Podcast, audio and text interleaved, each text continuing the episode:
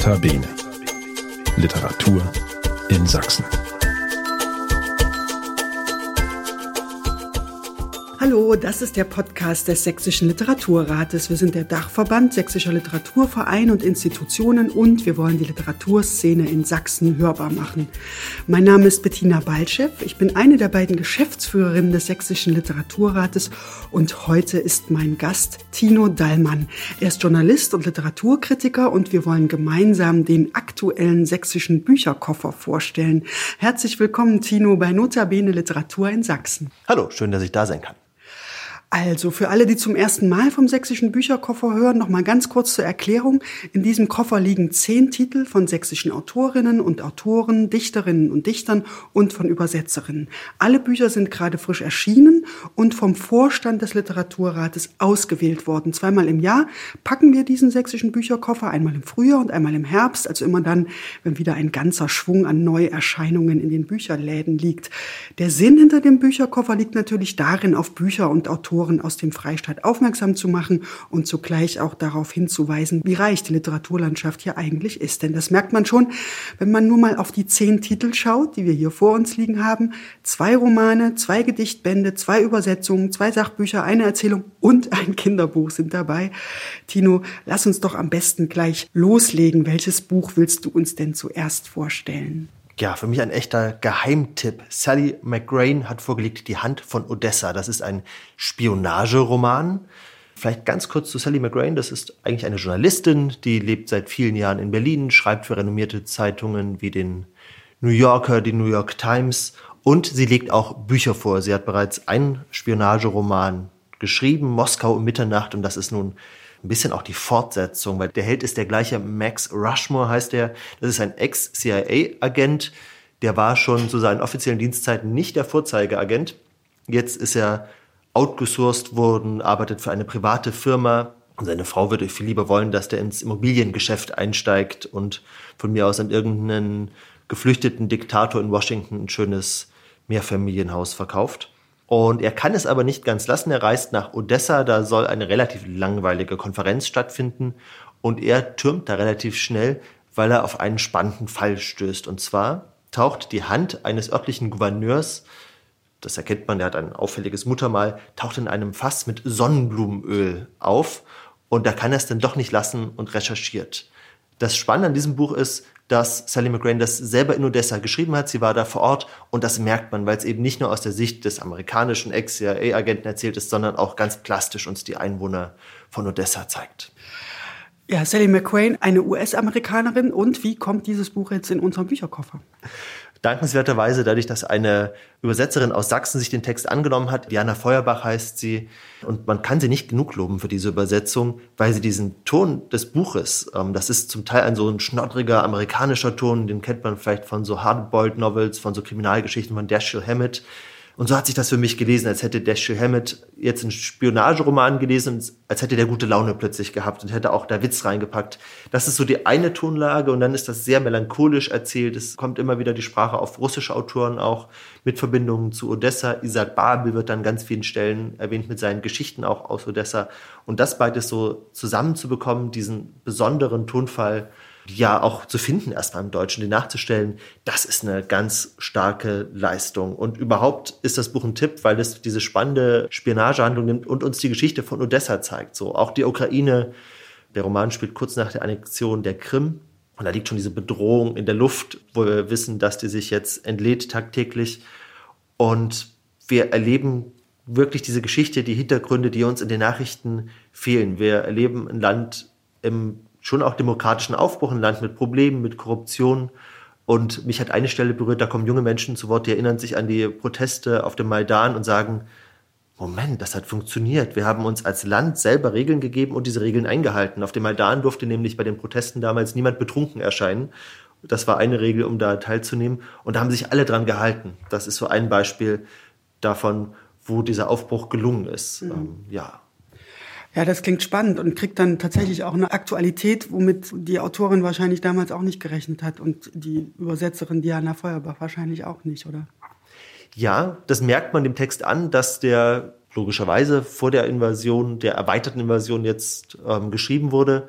Und ich finde es ganz gut, dass Sally McRae nicht noch gedacht hat, so, ach, ich füge noch ein paar Nebensätze ein, ich bringe das noch mal auf den neuesten Stand, weil es so viel stärker wirkt. Dieses Wissen, was wir haben, das lesen wir ja rein, wie dieser Überfall dann dieses Land erwischt hat, wie dieses Land auch hin und her gerissen ist das ist sehr aktuell und gleichzeitig macht der Sally McGrain völlig ihr eigenes Ding und gibt uns halt diesen spannenden Hintergrund zu den aktuellen Geschichten. Also wirklich ähm, für mich jetzt schon der Geheimtipp, wie wahrscheinlich alle Tipps sind, die wir jetzt haben. Alle unsere Bücher sind Geheimtipps, aber dieses auf jeden Fall auch. Ich sag's nochmal, Sally McQuain, Die Hand von Odessa, der Roman übersetzt von Diana Feuerbach, ist erschienen im Verlag Wohland und Quist, hat 416 Seiten. Danke, Tino. Ein Roman also, der in die Ukraine führt. Und wir machen weiter mit Something Completely Different, könnte man sagen, etwas ganz anderem, und zwar ein Gedichtband, der heißt Meine Faust. Und geschrieben wurde er von Sibylla Fritschig-Hausmann ist erschienen im Cookbooks Verlag. Zu der Autorin kann man vielleicht sagen, sie wurde 1979 in Wolfsburg geboren. Sie studierte neuere deutsche Literatur, Komparatistik, Philosophie und Linguistik und sie ist Absolventin des Deutschen Literaturinstituts in Leipzig und arbeitet heute auch hier in dieser Stadt, wo wir auch gerade den Podcast aufnehmen, als Dozentin für kreatives Schreiben und Lektorin. Das ist ein Gedichtband, der ein Thema aufgreift, was, glaube ich, latent schon eine ganze Weile in der Luft liegt, ist das Thema Mutterschaft. Und zwar im weitesten Sinne. Mutter werden, Mutter sein, eine Mutter haben. Alle Aspekte kommen in diesem Buch vor. Ja, und wenn man Sibylla Fritschig-Hausmanns Arbeit ein bisschen kennt, dann passt das auch ganz gut. Sie engagiert sich nämlich unter anderem in der Initiative Other Writers Need to Concentrate, wo es um die Vereinbarkeit von Schreiben und Care-Arbeit geht. Tino, hast du davon schon mal gehört? Da habe ich meinen Radiobeitrag gemacht, um es ganz ehrlich zu sagen und fand das auch spannend. Mich hat überrascht, dass die meisten Stipendien wirklich nur für eine Person ausgeschrieben sind. Und wenn man da als Frau mit Familie kommt oder auch als Mann mit Familie, dann wird das schnell schwierig, weil da könnte ja Krach passieren. Genau. Deshalb auch dieser Titel dieser Initiative. Other writers need to concentrate. Andere Autoren müssen sich konzentrieren. Diese Antwort haben Sie mal bekommen auf eine, hat jemand mal bekommen auf die Anfrage, kann ich denn bei Ihnen auch, wenn ich da ein Stipendium antrete, auch mein Kind mitbringen? Und die Ansage war nein, die anderen Autoren könnten gestört werden. Und das ist, ja, natürlich ist das schon sehr vielsagend. Ja, und meine Faust, dieser Gedichtband, der beginnt sinnigerweise mit der eigenen Geburt der erste Text ist mit Das Licht der Welt überschrieben und später, wir verfolgen, das wird dann die Dichterin ganz offensichtlich selber auch Mutter und wird damit auf eine Rolle zurückgeworfen, die sie auf eine Art überwältigt. Ich lese das jetzt einfach mal vor, damit man mal einen Eindruck bekommt. Das Gedicht ist überschrieben, meine mit dir seiende Hand. Dann gibt es ein Zitat von Paul Celan. Da heißt es, hält die Zeit sich die jähe rebellische Waage, ganz wie du, Sohn, meine mit dir pfeilende Hand. Dann ein kurzer Text, du bist ganz, wie du zum ersten Mal in meinem Arm liegst, mit deinem dichten Rückenflaum, fühle ich es. Du kennst Konzepte nicht wie Arroganz, Videobotschaften, Kaffee trinken. Deine Augen und Haare sind stumpf. Das Dasein unterm Taglicht gibt ihnen irgendwann Glanz. Wie dunkel war es wohl unter meinem Magen und auf dem Weg nach draußen. War das wie eine Dämmerung? Ganz wie du subkutan spieltest und schliefst, ganz wie du mich in Atem hielst, wiege ich dich jetzt ohne Not, decke dich mit fleischiger Mutterhand zu. Du hast schon eine Stimme, aber noch keinen Schrei. Dein Vater ist Rauchen. Auch er kam mir sehr lieblich und einleuchtend vor, als ich ihn erstmalig sah. Glanz wie du. Ja, das ist doch schon sehr schön. Allein, dass es am Ende nicht heißt ganz wie du, sondern Glanz wie du. Also man merkt, die Autorin spielt auch sehr schön mit der Sprache. Und es geht im Prinzip auch um diese Zerrissenheit, die wohl jede Mutter und wahrscheinlich auch jeder Vater kennt, zwischen der Selbstverwirklichung und das Kümmern um das Kind. Und diese Texte, die sind sehr berührend und komplex. Man muss nicht immer alles sofort verstehen, um sich darauf einzulassen. Aber immer wieder finden sich Zeilen, die sofort wirken. Ich habe jetzt noch mal ein Beispiel, was mir gut gefallen hat. Das sind im Grunde genommen nur zwei Zeilen. Da heißt es unter der Überschrift Manifest des weichen Steins. Ich aber sage, Gedichte sind gut, weil sie uns wie Kinder dazu zwingen, in Gedanken nicht immer schon weg zu sein. Und ich finde, allein über diese zwei Zeilen kann man schon ja, kann man schon ein bisschen sinnieren und darüber nachdenken. Ja, und abgeschlossen wird der Band dann mit einem Essay, der überschrieben ist, Wo ist deine Wut? Das ist dann ein explizit äh, feministischer Essay, der die Gedichte nicht unbedingt erklärt, aber der einem dann, dann eine Ahnung davon gibt, wo sie herkommen. Dieser Essay endet dann auch mit den Worten, Nichts aber gäbe es ohne die lange Reihe an Müttern mit ihren Schmerzen, die uns gebaren und ohne unsere Träume voller verbotener Inhalte. Also ich habe das jetzt alles zitiert, um mal ein bisschen Eindruck zu geben. Ja, Tino, du bist auch ein junger Vater. Interessieren dich solche Bücher? Ist das was für dich? Also Care-Arbeit ist ja, wie gesagt, nicht nur auf Mütter beschränkt, zum, zum Glück. Das ist genau das, wo natürlich jeder Mann mit im Boot sein sollte. Und ich finde es ganz spannend, dass die Literatur dasselbe immer mehr zum Thema macht. Dass es auch, merken wir ja bei der Auswahl, wenn wir gleich über Marlene Hobrak sprechen, dass man das aus ganz vielen Richtungen beleuchten kann, dass das in der Lyrik ein wichtiges Thema ist, dass das in Sachbüchern, in der Kurzgeschichte von Udine Materni ein Thema ist. Das finde ich ganz spannend, dass parallel zu der gesellschaftlichen Diskussion, wo wir alle noch drüber reden können, wie Arbeit und Familie vereinbarer sein kann als jetzt, dass das in der Literatur auch so vorkommt, klar. Genau, du hast es schon erwähnt. Das Thema wird noch mal auftauchen im Bücherkoffer und interessanterweise ist es bis jetzt jedes Mal so gewesen beim Bücherkoffer, dass man, wenn man die Bücher nebeneinander liegt, dann doch auf eine Art auch immer rote Fäden findet. Äh, das können wir dann am Ende noch mal drüber sprechen. Aber wie gesagt, eine Empfehlung von uns auf jeden Fall Sibylla Fritzig-Hausmann, Meine Faust ein Gedichtband erschienen bei Cookbooks. 80 Seiten hat dieses Buch. Ja, und du hast es gerade schon erwähnt. Das nächste Buch ist ein Sachbuch und es geht passenderweise auch um eine Mutter, aber auf eine ganz, ganz andere Art, oder? Ja, du hast gesagt, es geht um Feminismus und Wut bei Sibylla Fritschitsch-Hausmann. Hier haben wir einen ganz nüchternen, erzählenden Blick und das meine ich im positivsten Sinne. Und zwar geht es Marlene Hobrak darum, wir sprechen jetzt über ihr Sachbuch Klassenbeste, ein wichtiges Thema anzusprechen. Das ist erstmal die Spaltung in der Gesellschaft, die entsteht dadurch, dass soziale Herkunft eine unglaubliche Rolle dabei spielt, welchen Lebensweg wir einschlagen, welchen Beruf wir finden, ob uns der soziale Aufstieg gelingt oder auch nicht, wie in vielen Fällen. Und sie erläutert dieses Problem anhand ihrer Mutter und auch ihrer eigenen Biografie. Dazu muss man wissen, dass Marlene Hoprak aus einem, wie sie selbst schreibt, bildungsfernen Elternhaus kommt. Das heißt konkret, der Vater war ein ungelernter Arbeiter, hat dann als Umzugshelfer oder Lkw-Fahrer gearbeitet.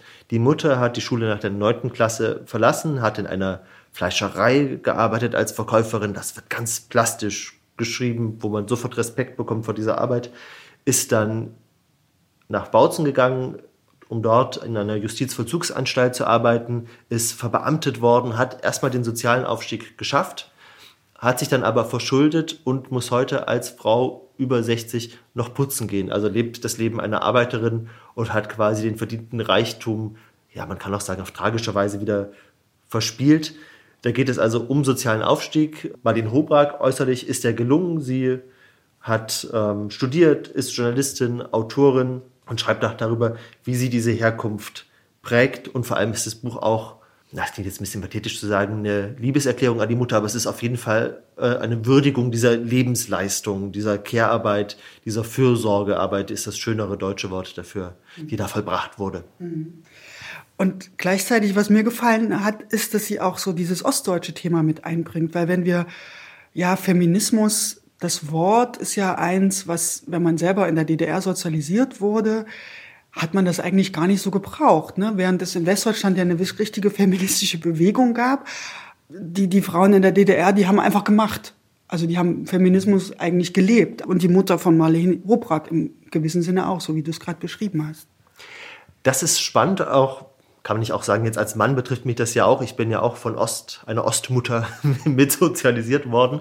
Und das prägt natürlich allein auch die Frage, wer ist denn nun zuständig, wenn es darum geht, die Kinder zum Kindergarten zu bringen oder mal den Haushalt zu machen.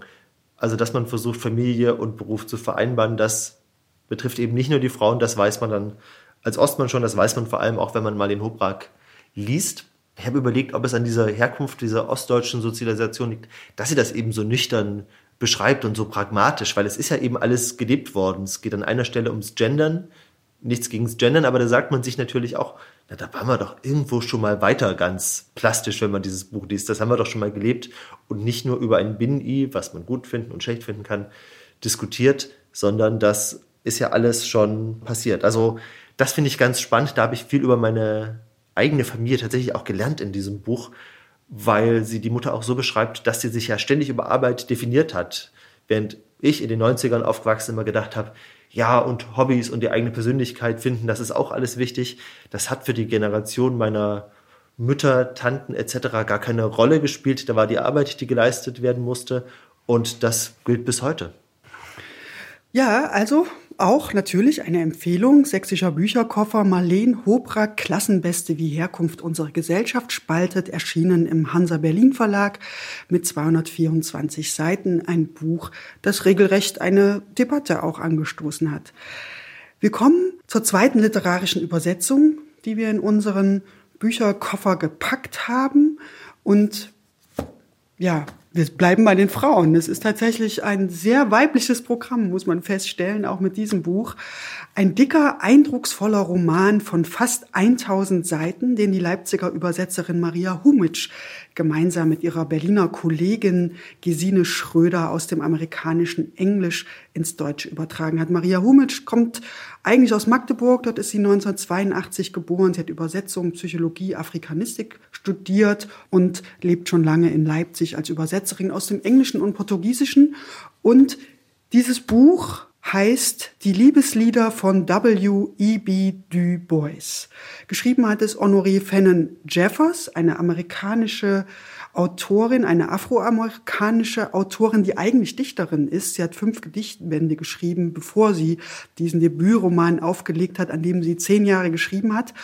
Ja, und dieses Buch, dieses wirklich ziegelschwere Buch von fast 1000 Seiten. Das wird jetzt gerade in Amerika gefeiert als nichts anderes als die schwarze Version der Great American Novel, weil sie einfach tatsächlich die Geschichte der USA neu erzählt, nämlich aus Sicht der Afroamerikaner und zugleich aus der Sicht der Frauen, der afroamerikanischen Mädchen und Frauen. Und wer ist W.E.B. Du Bois. Das ist der einflussreichste afroamerikanische Gelehrte in der ersten Hälfte des 20. Jahrhunderts gewesen.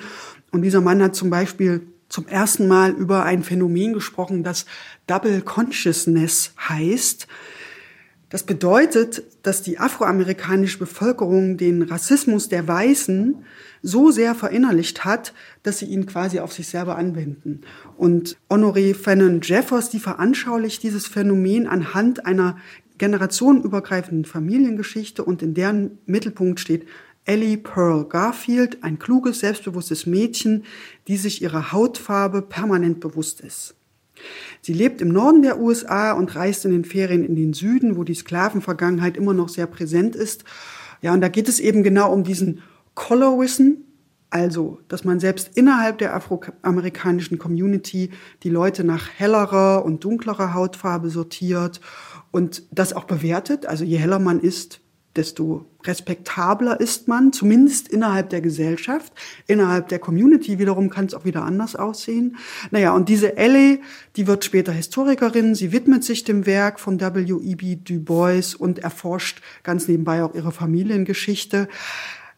Also es ist wirklich ein großartiges Buch. In Amerika war es ein Bestseller, in Deutschland hat es auch schon viel Aufmerksamkeit bekommen und unter anderem, da sind wir wieder beim Thema, weil es Maria Humitsch und Gesine Schröder glänzend übersetzt haben. Du hast es ja bei Diana Feuerbach auch schon erwähnt, wie wichtig das eigentlich ist, dass die Übersetzerinnen uns diese Bücher nahebringen, die wir wahrscheinlich gar nicht lesen würden, wenn, wenn sie diese Arbeit nicht leisten würden. Und in diesem Fall gibt es tatsächlich auch ein Nachwort der Übersetzerin, was ja auch nicht sehr häufig passiert, aber das hat damit zu tun, dass hier eben verschiedene Formen des Englischen benutzt werden. Es ist eben ein sehr komplexer Roman, man hat verschiedene Communities und zum Beispiel wird die Ailey auch regelmäßig von ihrer Mutter ermahnt, sie sollte ordentliches Englisch sprechen und nicht diesen äh, afroamerikanischen Slang.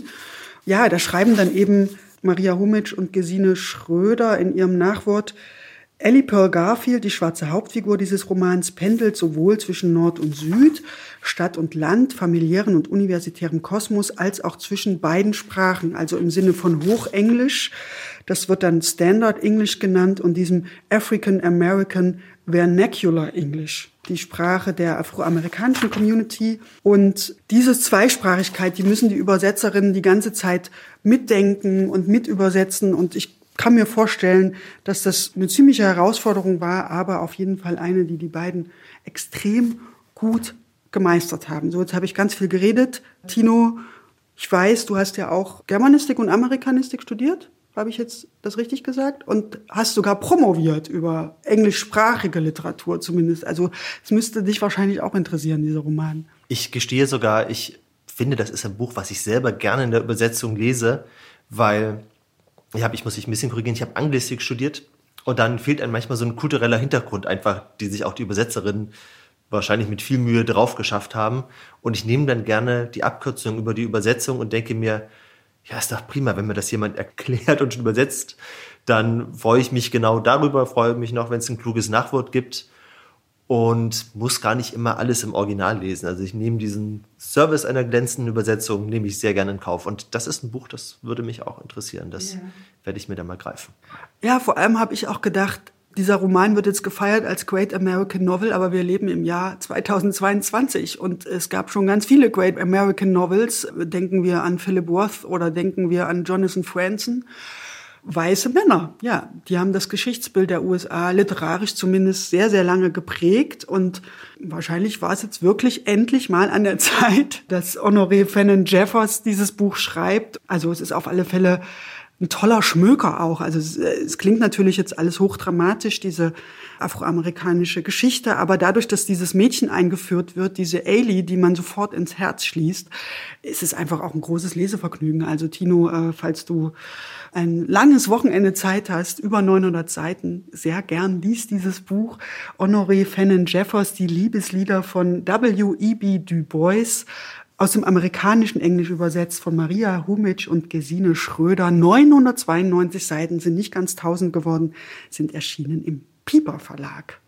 So. Und das Schöne an unserem Bücherkoffer ist halt tatsächlich, dass er so vielfältig ist, dass wir jetzt von einem afroamerikanischen literarischen Kosmos wieder zu etwas ganz anderem kommen. Es ist unser zweiter Gedichtband im Bücherkoffer und zwar ist er geschrieben von Jan Kuhlbrot und gezeichnet, muss man dazu sagen, von Petrus Akkordeon. Der Band heißt Das Land und ich, wir werden. Texte und Zeichnungen sind das. Jan Kuhlbrot, 1966 in Karl-Marx-Stadt geboren, damals hieß das noch so, was heute Chemnitz heißt, hat politische Ökonomie in Leipzig, Philosophie in Frankfurt und schließlich auch am Deutschen Literaturinstitut in Leipzig studiert. Ein, ja, ein eine wirklich eine Größe in der Literaturlandschaft, in der Poesielandschaft, muss man sagen, von Sachsen. Er gibt gemeinsam mit Jane N. Eagle auch die Reihe Neue Lyrik der Kulturstiftung des Freistaates Sachsen heraus. Zwei Bände im Jahr sind das, eine tolle Reihe. Also ein engagierter Dichter, der jetzt ein neues Buch vorlegt. Und das ist ein Band, ja, wir haben vorhin über Sibylla Fritschig-Hausmann gesprochen. Da ging es um Geburt, um Leben, um Muttersein. Und das ist eigentlich ein bisschen das Kontrastprogramm. Da geht es nämlich unter anderem auch um den Tod. Das muss man nicht wissen, aber das kann man wissen. Jan Kuhlbrot hat Multiple Sklerose, er sitzt im Rollstuhl und das macht natürlich was mit einem Dichter, wenn man sozusagen seinem Körper zuschaut, wie es dem im Zweifelsfall immer schlechter geht. Aber man muss dazu sagen, Jan Kuhlbrot ist alles andere als ein Jammerer oder jemand, der klagt. Im Gegenteil, äh, er sieht sozusagen der Realität sehr nüchtern ins Auge und zugleich aber auch sehr warmherzig und man möchte fast sagen humorvoll. In dem Titel wird ja das Land erwähnt, das Land und ich, wir werden. Und es gibt immer so ein, ein Spiel so zwischen zwischen dem, was da draußen ist, so in der großen Welt, in der kleinen Welt, dieser persönlichen Situation. Also ein ganz kleines Beispiel. Das Buch eröffnet mit einem Zweizeiler, der heißt Auch Freud, bezieht sich auf Sigmund Freud und da steht ganz schlicht und simpel, auch Freud hat geweint, als er der Diagnose erhielt. Das ist so eine kleine, zarte Zeile, die, die einen doch sofort berührt. Und ich kann einfach mal weitermachen. Gleich auf der nächsten Seite steht ein Gedicht. Es sind alles sehr kurze Gedichte, aber sehr eindrucksvolle Gedichte. Da steht dann im Krankenhaus. Im Krankenhaus sah ich Elvis. Nachts kam er in mein Zimmer.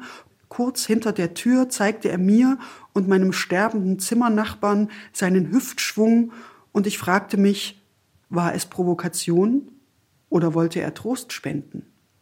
Also allein dieses Gedicht, das, das macht so eine kleine Welt auf, die ganz schön ist. Und äh, ich war bei einer Veranstaltung mit Jan Kuhlbrot und Petrus Akkordeon hier in Leipzig in der Rotor Buchhandlung. Das war eine ganz schöne, warme Stimmung. Also äh, Petrus Akkordeon, das kann man jetzt nicht sehen, hat aber auch so ganz reizende Zeichnungen gemacht, alles schwarz-weiß. Es erinnert alles ein bisschen an Comic. Und es ist jetzt nicht unbedingt, man muss jetzt nicht unbedingt Bezüge zwischen den Gedichten und den Zeichnungen suchen. Man findet sie dann aber tatsächlich.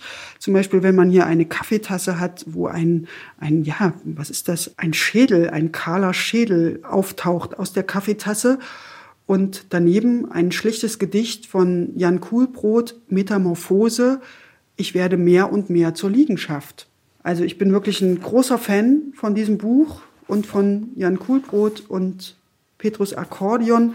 Ein Buch, was auch gar nicht so schmal ist. Es hat 196 Seiten und genauso wie Sibylla Friedrich-Hausmann geht es eben um Existenzielles. Es geht ums Sterben, es geht um Angst, es geht darum, wie Jan Kulbrot auch dabei ist, als seine Mutter stirbt und da auch beschreibt, dass er das eigentlich immer nur als literarisches Motiv kannte wir haben gerade über einen sehr dicken Roman gesprochen, der sehr eindrucksvoll ist, aber manchmal reicht schon eine halbe Seite, um auch schon sehr, sehr viel zu erzählen. Und in diesem Fall heißt der Text Ostern für Bloch. Dass jemand am Krankenbett seiner Mutter sitzt, war mir vor Jahren noch ein Topos der Literatur. Man saß in niedrigen Karten, betete und hustete laut, sprach leise. Das Leben aber holt das Lesen zuweilen ein. Allerdings sitze ich nicht in einer niedrigen Karte, sondern in einer Erdgeschosswohnung in einem Chemnitzer Plattenbau, genau an jenem Ort, an dem ich vor Jahren über Mütter und Kinder am Krankenbett gelesen hatte. Im Fernsehen läuft derweil das Formel-1-Rennen von Shanghai. Das ist der Gang der Dinge, und nicht alles, was utopische Formulierung schien, bleibt auf immer vertagt. Darin vielleicht liegt der Trost in meiner Situation. Das Unausweichliche tritt ein wie das Alter, aber vielleicht ja auch das Gehoffte. Und hier fällt auch wieder das Wort Trost und ja, es ist trotz dieser Schwere der Themen, also Vergänglichkeit, Krankheit, Tod, ist es, ist es auch ein tröstliches Buch. Und das ist das Tolle. Also wenn man Jan Kohlbrot kennenlernt, dann merkt man auch, das ist niemand, der Leuten zur Last fallen will. Der, der schreibt einfach tolle Bücher und das ist sein Vermächtnis. Fertig aus. Genau, und ich sag's nochmal, erschienen ist das Buch im Ganzverlag, Das Land und ich, wir werden, Jan Kohlbrot und Petrus Akkordeon, Texte und Zeichnungen. So, das war unser zweiter Gedichtband im sächsischen Bücherkoffer und wir kommen zu einer Novelle oder einer Erzählung, wie man das auch nennen möchte, von Undine Materni, Wieder ein Tag ohne Krieg. Da muss man dazu sagen, das ist ein Text, den man gar nicht in die Hand nehmen kann, sondern den gibt's nur als E-Book, erschienen bei Mikrotext. Tino, worum geht's denn da? Es geht um all das, wo es schon bei Marlene Hubrak drum ging. Es geht um die Biografie einer Frau. Das ist jetzt keine Würdigung ähm, oder nicht vorrangig eine Würdigung. Das ist für mich eine sehr tragische Geschichte, die sich da entfaltet. Ich habe es eher als Erzählung als als Novelle gelesen, weil es so ein ganzes Leben verdichtet, dass es ähm, für mich so klassische Qualitäten einer Erzählung hatte. Insofern, man kann sich die Novelle dazu vorstellen, das würde auch passen. Ich habe das aber als Erzählung vor mir gehabt. Es geht um eine Frau, wir erfahren irgendwann, dass sie 57 Jahre alt ist und wir erfahren ihr gesamtes Leben und wie sich sehr frühe Erfahrungen da eingeschrieben haben in dieses Leben.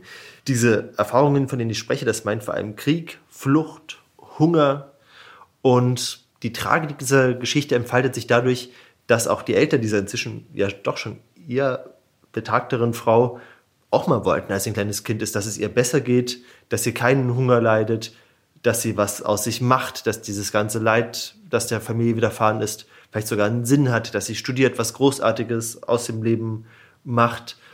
Und wir verfolgen quasi den Lebenslauf dieser Frau und sehen, wie das alles nicht aufgegangen ist. Sie hat zwei unglückliche Ehen hinter sich. Ähm, sie ist eine klassische Arbeiterin, das erfahren wir. Sie hat in einem Metropa-Kiosk gearbeitet, in einer Großküche, hat sich von der eigenen Tochter entfremdet und hat immer auch um Freiheit gerungen, aber zum Schluss gar nicht richtig gewusst, was sie mit dieser Freiheit anfangen soll. Also sie hat den Mann fortgejagt, dann ist sie alleine in dieser Wohnung zum Schluss und sie füllt die aus, indem sie selber isst, breiter wird und sich gar nicht anders zu helfen weiß. Sie greift auch zum Alkohol und das ist für mich eine sehr tragische, eine sehr berührende Geschichte, wo sich diese ganzen positiven Zukunftsversprechen gar nicht erfüllen. Also auch mit ziemlicher Wucht dadurch. Mhm.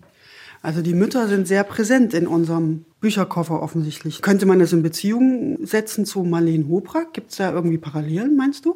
Im Sinne dessen, dass da einfach was erzählt wird, was sonst wenig Beachtung findet. Eben auch die Geschichte, die Biografie einer Arbeiterin. Hier ist es natürlich aber sehr literarisch. Das sind auch sehr poetische Stellen, die aber dann die Härte dieser Geschichte auch unterstreichen. Ähm, diese Frau, wir erfahren das ganz praktisch, ist in ihrer Küche, blickt aus dem Fenster, es ist ein trister Alltag und dann benutzt Undine Materni immer ganz geschickt Sätze, die eigentlich in der Werbung vorkommen, die, mit denen Weichspüler beworben wird. Ähm, so Wörter wie kuschelweich, flauschig, angenehm.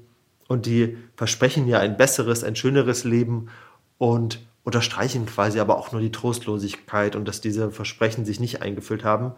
Dann ist das Bett an einer Stelle ein Federgrab. Also es ist ähm, an manchen Stellen ganz zart gedichtet und gewinnt dadurch eine, eine Härte. So, darauf muss man sich einlassen wollen. Aber wer das macht, es sind 30 Seiten, die, ich habe es gesagt, eine große Wucht entfalten. Der wird auch belohnt, denke ich. Ja, toll. Also jetzt haben wir schon ein Gedichtband zu Müttern gehabt, ein Sachbuch und jetzt noch eine Erzählung. Da ist schon viel Stoff, den man verarbeiten kann, den man zu sich nehmen kann. Also Undine Materni, wieder ein Tag ohne Krieg, erschienen beim Mikrotext als E-Book, 30 Seiten. Jetzt kommen wir wieder ganz klassisch zu einem Roman. Tina Pruschmann, Bittere Wasser, ein Roman, der in DDR-Zeiten beginnt Tina Bruschmann, 1975 in Thüringen aufgewachsen, lebt mittlerweile auch in Leipzig. Also in Leipzig tummeln sich die Autoren und Autorinnen, muss man schon sagen. Ja, und wir erleben hier einen sehr weiten historischen Bogen. Also, wir sind in den Mitte der 70er Jahre und wir begeben uns in eine Welt, die zu DDR-Zeiten ja schon eine besondere war. Es ist die Welt des Staatszirkus der DDR. Dort leben die Eltern dort arbeiten, die Eltern des kleinen Mädchens Ida, die da hineingeboren wird, die Idas Mutter, da ist sie wieder, ist eine gefeierte Trapezkünstlerin, die aber eigentlich lieber kinderlos geblieben wäre, um ihre internationale Karriere nicht zu gefährden. Aber nun ist das Kind da und äh, der Vater Georg kümmert sich ganz rührend um sie. Unter anderem lernt Ida schon äh, im Alter von ein paar Monaten die beiden Elefanten Judy und Hollerbusch kennen. Das sind auch Attraktionen in diesem Staatszirkus. Zunächst reist sie zu DDR-Zeiten noch mit den Eltern durch den sogenannten Ostblock. Der Zirkus macht Stationen auch im Ausland, zum Beispiel auch in der Ukraine. Da ist wieder der Hinweis auf die Ukraine. Dort freundet sich die Familie auch mit der Familie eines Tierarztes an. Aber irgendwann muss das Mädchen zurückkehren in die DDR, weil es muss zur Schule und äh, es landet dann im Erzgebirge, lebt dort bei der Großmutter, während die Eltern weiter durch die Landschaft reisen mit dem Zirkus.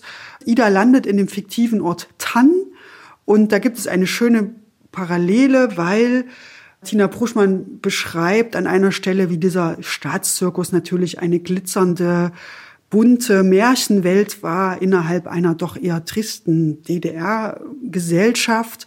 Und die Großmutter erzählt ihr dann immer Geschichten, dass dieser Ort Tann im Erzgebirge ja auch mal eine glitzernde Vergangenheit hatte, nämlich noch vor dem Zweiten Weltkrieg stand dort das modernste Kurhaus im Land, weil es dort Radonquellen gab und man fuhr sogar aus Berlin und Hamburg direkt nach Tann und so weiter. Es gab tolle Cafés und es war eine kleine Weltstadt im Erzgebirge und die ist natürlich mit dem Zweiten Weltkrieg und dem Entstehen der DDR dann auch verschwunden. Und so tauchen wir tatsächlich in eine weite Geschichte ein. Wir erfahren von diesem Ort im Erzgebirge Anfang des 20. Jahrhunderts. Wir erfahren von der Jugend der Ida in den 70er, 80er Jahren und wie dann natürlich irgendwann der Umbruch, die friedliche Revolution ins Haus steht und Alle gehen in den Westen. Der Westen war wieder der, die glitzernde Verheißung. Da ist auch wieder der Glamour, der da eine Rolle spielt. Aber Ida zieht es woanders hin. Also sie folgt nämlich, jetzt kommen wieder die beiden Elefanten ins Spiel, Judy und Hollerbusch in die Ukraine. Denn die werden nämlich dahin verkauft nach der äh, Wiedervereinigung kann offensichtlich der Zirkus mit diesen Elefanten nichts mehr anfangen. Sie werden in den Zoo von Kiew verkauft und dort lebt ja der Tierarzt immer noch, mit dem sich die Familie angefreundet hatte. Ida lebt dann bei diesem Tierarzt. Man muss da nicht so viel verraten. Der Tierarzt hat seine Frau verloren nach dem Reaktorunglück in Tschernobyl. Und am Ende, ganz am Ende, geht dann Ida aber wieder zurück ins Erzgebirge. Um jetzt mal zum Kern zu kommen, was ganz schön ist, dass sozusagen da eben dieser Bogen gemacht wird zwischen der frühen Geschichte des 20. Jahrhunderts über die DDR-Zeit bis heute und die Autorin aber trotzdem die ganze Zeit so eine Skepsis hat. Also man kennt das vielleicht auch aus den Romanen von Lukas Rietschel oder Matthias Jügler. Also da wird DDR-Geschichte auf so eine ganz ja nüchterne und pathosfreie Art erzählt, die dann doch sehr authentisch ist und eben so ein Mädchen, die auf der Suche ist nach der Wende, wo gehöre ich denn hin? Und ihr Glück eben nicht im Westen sucht, wie so viele, sondern im Osten und dann aber trotzdem auch wieder zurückkommt in dieses Dorf, wo mittlerweile ihr alter, kranker Vater lebt. Also mir hat es sehr gut gefallen. Ich habe auch das Gefühl, dass es da jetzt so eine ganze Generation gibt von Autoren und Autorinnen, die alle so Lukas Rietschel ist Ende 20, Tina Bruschmann ist Anfang 40, die, die sich tatsächlich auch damit auseinandersetzen. Und vielleicht hat das ja auch 30 Jahre Zeit gebraucht, um da so einen ehrlichen Blick auf diese DDR-Geschichte zu haben. So, Tino, jetzt habe ich wieder ganz viel geredet. Wieder die Frage, ist das ein Buch für dich? Würdest du das gern lesen? Ich habe als du es erzählt hast, schon gedacht, ja, jetzt übernimmt wirklich die nächste Generation. Also ich habe auch zu Hause Lutz Seiler mit Crusoe stehen. Ich habe Eugen Ruge stehen, um jetzt mal im weitesten Sinne, ich habe noch Erich Lüst stehen, das wäre dann die nächste Generation drüber. Und da, dann kommen wirklich die nächsten. Dann kommt Lukas Rietschel, äh, wir kommen gleich auf Lynn Penelope Miklitz, die ist Jahrgang 92, die sich auch die DDR unter anderem vornimmt in ihrem Buch.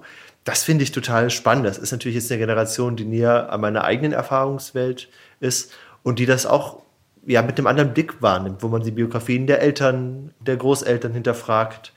Und das finde ich gerade was sehr Spannendes. Insofern bin ich da auch dabei. Ja, wunderbar. Ich sag's nochmal. Tina Bruschmann, Bittere Wasser, ist erschienen im Rowold Verlag, hat 288 Seiten und ist natürlich auch wieder eine Empfehlung aus unserem sächsischen Bücherkoffer. Und Tino, Du hast den Übergang schon ganz elegant gerade gelöst. Zum nächsten Buch, Lynn Penelope Miglitz, ein, ja, da muss man vielleicht kurz drüber sprechen, was das eigentlich ist. Steht jetzt nicht drauf Roman und Sachbuch ist es auch nicht. Was ist denn dieses Buch von Lynn Penelope Miglitz, Abraum Schilfern? Was, was schreibt diese Frau uns und wer ist diese Frau? um die Frage der Reihe nach zu beantworten. Der Verlag gibt es als Skizzenbuch heraus und mit dem schönen Titel Literarische Kartografie. Das sind so ein bisschen Behelfsbegriffe, die nicht allzu häufig auftauchen, aber das sind ganz schöne Begriffe dafür, weil es ist wirklich ein kleines Büchlein, das kann man sich in die Hosentasche mitstecken und überall mit hinnehmen. Insofern hat es was von einem Skizzenbuch, wenn irgendwo noch ein bisschen Platz frei ist und man würde wirklich durch die Thüringer Landschaft laufen, die da beschrieben wird, dann könnte man selber eine kleine Zeichnung rein skizzieren oder ein bisschen was reinschreiben. Insofern finde ich Skizzenbuch einen schönen Ausdruck und literarische Kartografie passt auch super, weil Lynn Penelope Miklitz ganz viele Zugriffe auf diese Landschaft hat. Das ist ein biografischer Zugriff. Ihr Großvater war, oh, das muss ich nachschauen, der war Obersteiger der ehemaligen Fluss- und Schwerspartgrube im Schopsetal bei Ilmenau. So. Das klingt kompliziert, ja. Das klingt kompliziert. Wir merken uns, er hat im Bergbau gearbeitet in Thüringen. Auch bis die Zahl liegt relativ nahe, bis wenige Jahre nach 1990, dann wurde einfach das Bergwerk dicht gemacht. Das ist so der Anlass, dass Lynn Penelope Miklitz sich mit dieser Landschaft auseinandersetzt und das macht sie eben mal biografisch, mal beschreibt sie einfach, wie sie selber durch diese Landschaft geht, die abgleicht mit ihrer Kindheitslandschaft. Das ist dann fast was, das hat mich an modernes Nature Writing erinnert. Und dann ist das mal wunderbar poetisch auch, wo sie einfach so diese Sprachlandschaft, die sich mit dem Bergbau auftut, beschreibt. Auch da habe ich eine kleine Stelle, damit ich auch mal ein Mini-Zitat vorlesen kann. Da hat sie so eine Wortsammlung aufgestellt, die stammt aus den Mineralienbüchern des Großvaters, der hatte dann so seine Bestimmungen genutzt und da hat sie das einfach gesammelt an Wörtern, die so einen wunderbaren Klang haben. Da kommt auch der Titel her. Abraum, Schilfern, Abschilfung, Alaun, Amiant, Silberbrennhaus, Granat, Drussig. Also da macht sich so eine ganz eigene Welt nur über diese Wörter auf. Und jetzt habe ich Teile deiner Frage schon vergessen, aber wir kriegen das hin, weil du hast nach der Autorin gefragt. Ja, genau, äh, wo sie herkommt und äh, wo sie heute lebt. Naheliegenderweise ist sie in Thüringen aufgewachsen, ist Jahrgang 1992, lebt heute in Leipzig, dass wir sie dankenswerterweise im sächsischen Bücherkoffer besprechen können. Sie kommt aus der Spoken Word Szene, war mal Poetry Slammerin. Und das ist aber jetzt das gereifte literarische Debüt. Sie ist auch gerade Geschäftsführerin am Deutschen Literaturinstitut noch bis Februar 23 und sie hat mir erzählt, das ist aus ihrer Abschlussarbeit am Deutschen Literaturinstitut ähm, entstanden. Und das ist ein ganz beeindruckendes Buch, was mich gerade, weil es so was wagt, weil es sich nicht ganz so leicht in eine Schublade packen lässt, hat mich das sehr für sich eingenommen. Also es ist ein Buch, was Entdeckerlust macht und man will selber losziehen. Sei es der Thüringer Wald, sei es die Landschaft auch im Erzgebirge. Das will man sich schnappen und überall mit hinnehmen. Ja, und was auch schön ist, es ist in einem Leipziger Verlag erschienen, Trottoir Noir heißt er. Und äh, mit dem Verleger Marcel Rabe habe ich auch vor kurzem ein Gespräch geführt und er sagte tatsächlich, du hast das sofort durchschaut, dass diese Bücher äh, so klein sind, er hat es genannt das Handy-Format, damit man sie tatsächlich in die Tasche stecken kann und mal in der Straßenbahn oder im Wartezimmer mal was anderes aus der Tasche ziehen kann, als immer das ewig äh, anwesende Handy. Das ist wirklich das Viertel einer A4-Seite groß und ich glaube, dass das funktioniert, dass man sich das in die Hosentasche steckt und dann eben mal etwas Gehaltvolleres liest, als immer nur die neuesten Nachrichten von Spiegel Online. Es hat noch schöne Fotografien, das können wir erwähnen, weil dieser Verlag, Total Noir, du hast es erzählt, der traut sich einfach mal was aus dem Format auszubrechen. Das kann das Buchformat meinen, das kann das Erzählformat aber auch meinen. Hier ist es wirklich so, das sind Bilder, die sind, Lynn Penelope Miklitz hat mir das erzählt, die sind, glaube ich, ausgedruckt, dann wieder eingescannt worden und dann ins Buch gesetzt worden. Also die haben so eine ganz spannende Qualität. Das ist kein Hochglanzbuch, das ist wirklich so ein Buch, so nimm es und arbeite damit. Das ist, glaube ich, schon eine schöne Empfehlung. Nimm es und lies es, arbeite damit. Das werden wir doch machen, genau. Abraumschilfern von Lynn Penelope Miklitz, ein Buch erschienen im Leipziger Verlag Trottoir Noir, auch wieder eine Empfehlung von uns. Und ich habe jetzt noch dabei unser Kinderbuch, was im sächsischen Bücherkoffer gelandet ist, mit dem schönen Titel Chip Charlie und die Kuschelbande. Damit ist eigentlich schon alles gesagt.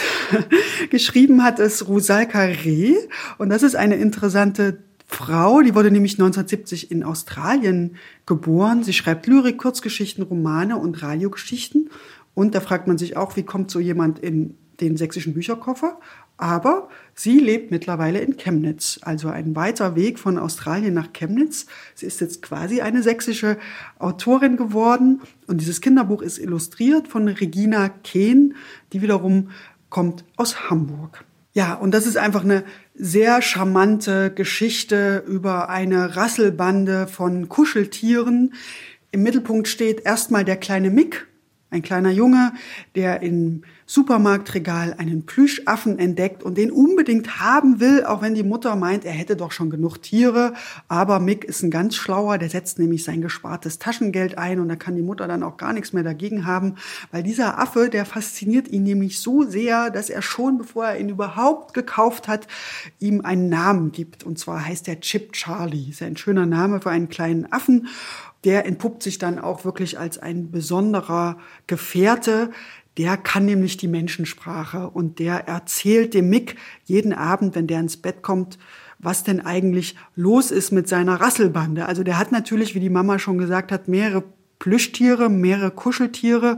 Unter anderem hat er eine Kuschelkatze, die heißt Liporella. Dann hat er einen kleinen Hund, der heißt Banjo. Und es gibt natürlich auch den obligatorischen Teddybären, der hier Junge Junge heißt. Auch ein sehr schöner Name. Und diese vier Kuscheltiere, die erleben immer, wenn Mick in der Schule ist und die Mutter auf der Arbeit, erleben die kleine Abenteuer. Also die werden dann munter, wenn die Menschen die Wohnung verlassen haben und fangen dann an, erstmal die Wohnung zu erobern, also unter anderem den Kühlschrank. Es gibt ein weiteres Abenteuer, wo der Teddybär, der junge Junge, der immer so ein kleiner aggressiver Typ ist. Das ist so der, der immer alle anrampelt und ärgert und sich dann rausstellt, das macht er eigentlich nur, weil ihm langweilig ist. Und die Kuscheltiere versuchen dann dieses Problem dieser Langeweile zu lösen, indem sie die Weihnachtskiste der Familie hervorholen und alles, was glitzert, wird da rausgeholt und damit wird gespielt. Es gibt noch eine kleine andere Geschichte, die zwischen den Menschen spielt. Und zwar hat Micks Mutter einen Freund, es ist nicht der Vater von Mick, sondern ein Freund und Mick kann diesen Hendrik, so heißt der Freund, nicht leiden, weil der ist nämlich total pingelig. Ja, und äh, ohne zu viel zu verraten, mit Hilfe der Kuschelbande schafft er es denn, diesen Hendrik mehr oder weniger zu verjagen. Das ist ein bisschen gemein, aber man versteht das schon. Also warum dieser Hendrik weg muss und warum die Kuschelbande am Ende gemeinsam mit Mick siegt. Also das ist eigentlich eine ganz originelle, liebevolle Geschichte. Die kann man seinen Kindern vorlesen. Da kann man selber auch viel Spaß damit haben. Und im Grunde genommen wird ja dann doch hier die Freundschaft gefeiert. Und zwar die zwischen den Kuscheltieren genauso wie die zwischen den Menschen. Es geht dann auch um Liebe darf man auch verraten. Es gibt eine Hochzeit zwischen den Kuscheltieren, also alles ganz, ganz liebevoll. Und die Bilder von Regina Kehn, die sind auch comicartig. Äh, man sieht den Chip Charlie, ist ein fröhlicher Affe mit roter Hose. Also Tino, falls du noch mal für deine Kinder eine Geschichte suchst, die kann man gut vorlesen, da kann man schön weiterspinnen, was dann die eigenen Kuscheltiere wohl zu Hause so anstellen. Also auf jeden Fall auch eine Empfehlung. Mehr Flauschwagen ist vielleicht insgesamt eine Empfehlung für den Bücherkoffer. Ähm, ich muss noch kurz fragen, das sind aber einzelne Geschichten, die sich dann schön so nacheinander erzählen lassen, so auch im eigenen Interesse jetzt, so das kann man schön portionieren und einteilen. Genau, das Buch ist in mehrere Kapitel unterteilt und äh, ja, jedes Kapitel ist so eine kleine Abenteuergeschichte. Also einmal der Kühlschrank, einmal die Weihnachtskiste der Familie und ich glaube, das passt genauso für eine gute Nachtgeschichte. Ist gemerkt und ist notiert. Wunderbar. Also Chip Charlie und die Kuschelbande von Rosal Carré und Regina Kehn erschienen bei S. Fischer Sauerländer 144 Seiten. Und jetzt sind wir tatsächlich beim letzten Titel unseres sächsischen Bücherkoffers, das zehnte Buch, was natürlich überhaupt keine Wertung sein soll. Es ist wieder ein Roman, Alte Mädchen von Julia Wolf. Und Tino, du hast das Buch gelesen und du hast Julia Wolf auch schon mal getroffen, oder? Ich habe sie auch getroffen und mit ihr über diesen großartigen Roman gesprochen, weil der mich total, das ist jetzt keine Kategorie für Literaturkritik, aber der hat mich sehr weggefetzt einfach. Und das liegt schlichtweg daran, wenn man ja manchen Büchern anmerkt, entstehen die so als Kopfarbeit oder hat da jemand einfach sehr genau zugehört und weitergesponnen, was ihm im Leben passiert ist. Und ich glaube, Joja Wolf, das hat sie mir auch erzählt, hat da sehr viel mit den Geschichten der eigenen Familie und mit anderen Geschichten gearbeitet und legt jetzt quasi einen Roman vor, der wieder die Nachkriegsgeschichte, damit auch Zeitgeschichte umfasst. Ich sage auch, weil sie mit Walter Nowak bleibt liegen, was ähnliches schon unternommen hat. Auch ein ganz tolles Buch wurde für den Deutschen Buchpreis nominiert. Da war es halt die Zeitgeschichte aus männlicher Sicht und diesmal bewusstes Gegenprogramm. Die Geschichte wird aus weiblicher Sicht erzählt und zwar sind das drei Generationen weil wir mit dem Flauschebuch fertig sind. Es wird wenig gekuschelt, aber es ist sehr, sehr lustig. Also wir haben drei Generationen. Die ältere Generation, das sind drei Damen, die wohnen im Seniorenheim. Annie, Else und Hannelore, die gucken gerade Germany's Next Topmodel. Allein das ist schon eine wunderbare Szene, wie sie da auf den Bildschirm gucken und von der eigenen Modelkarriere träumen, weil sie sollen Werbung für die Seniorenresidenz machen. Sie sollen aufs Plakat und das wird, glaube ich, auch augenzwinkernd gesagt und das in ihrem Alter. Das heißt, sie sind erstmal positiv aufgeregt, was das betrifft. Und dann ist das aber bei Julia Wolf immer so ein langer Bewusstseinsstrom, der erzählt wird. Und da brechen in diese frohe Aufregung, brechen so die Erinnerungen an früher herein, an die eigene Geschichte, an Krieg, an Vertreibung, an all das, was man gerne ein bisschen wegschiebt. Und das blendet sie so wunderbar ineinander, dass man von der Komik sofort in die Tragik kommt und diese Balance aber immer sehr fein gewahrt ist. Das ist die eine Generation. Dann springen wir eine Generation weiter, dann ändert sich der Stil. Und zwar wird dann das nächste Kapitel erzählt in Sprachnachrichten, die eine Tante ihrer Nichte schickt, die in Kambodscha ist. Und es geht darum, die Mutter der Tante ist gestorben, sprich die Großmutter der jungen Frau. Und es geht schlichtweg ums Erbe, es geht ums Geld. Und die Tante redet aber um den heißen Brei herum und nimmt immer noch eine Sprachnachricht auf und kommt nicht auf den Punkt. Und auch da wieder eine wunderbare Komik, wo ich wirklich beim Lesen lachen musste. Der Roman handelt, man hört es ein bisschen raus, von unserer Fähigkeit und oft auch von unserer Unfähigkeit, die eigene Geschichte zu erzählen, Revue passieren zu lassen.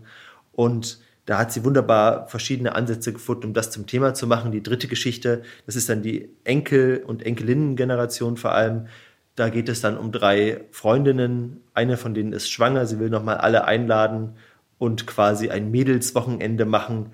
Da landen sie aber nicht bei einem entspannten Mädelswochenende, sondern sie landen auf einer Demonstration für Geflüchtete, äh, um sich da quasi für deren Rechte stark zu machen. Und das steht quasi ganz elegant den Bogen zum Anfang weil die eigene Familie ja ähnliche Erfahrungen gemacht hat. Also das ist ein wunderbar kluger, sehr witziger, toll durchkombinierter Roman.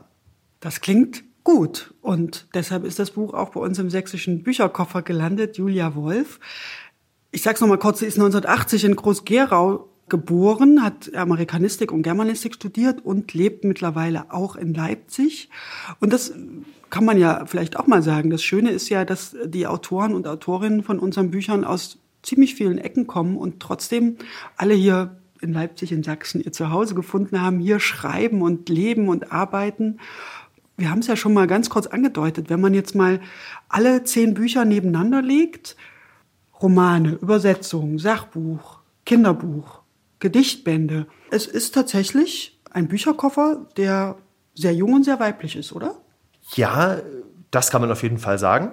Ähm, das sind viele Themen, die auch, wir haben ja darüber gesprochen, in der Literatur insgesamt gerade diskutiert werden. Es geht um Herkunft, um Geschichte, wie wir die erzählen. Ich finde spannend, dass wir von Sachsen aus quasi in die Welt auch geblickt haben. Also man kann sagen, klar, er ist jung, er ist weiblich, aber wir waren in den USA, wir waren in der Ukraine, wir waren bei uns zu Hause, wir sind mit dem Staatszirkus rumgereist. Also wir haben auch eine kleine Weltreise hinter uns. Das finde ich auch ganz spannend.